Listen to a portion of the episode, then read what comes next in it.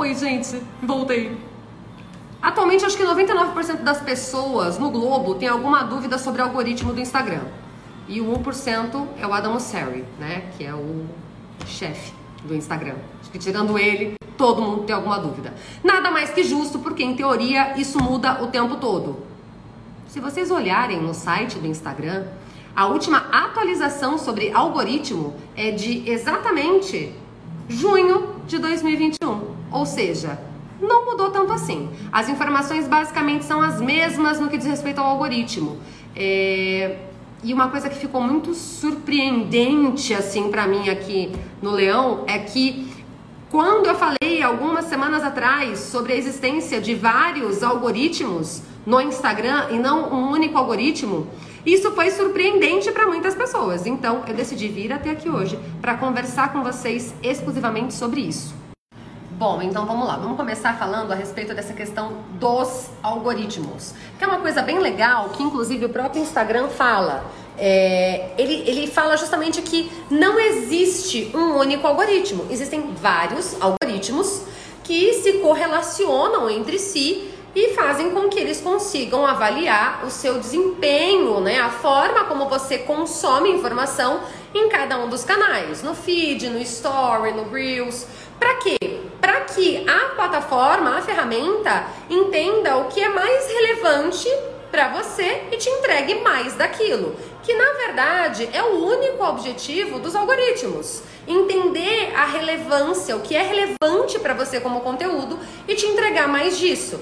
Então, é por isso que fala-se tanto em qualidade de conteúdo e é por isso que eu volto a repetir. Pare de se preocupar com o algoritmo, preocupe-se com o consumidor.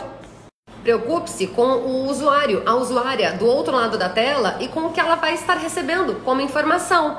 É, e outra coisa muito importante é que os algoritmos, eles não avaliam apenas o que você está produzindo como conteúdo, mas a forma como você se relaciona com a comunidade.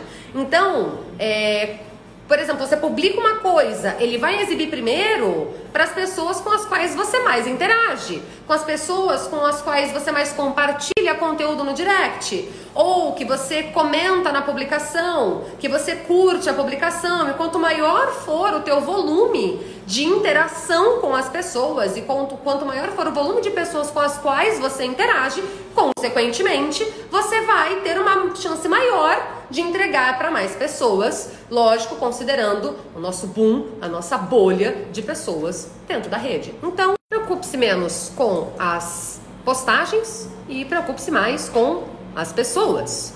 Importante também, é, salvamentos, as coisas que você salva, os conteúdos que você salva. Se você salva as coisas, mas não interage com a publicação daquele produtor de conteúdo, daquele usuário, usuária, você vai receber mais material daquela pessoa. É, é isso, gente. Você pode até esconder o seu interesse por aquele material da pessoa, mas não do algoritmo. Ah, é isso. Ah, gosto desse assunto. Vocês gostam também? Vamos falar mais sobre isso? Me digam. Tchau!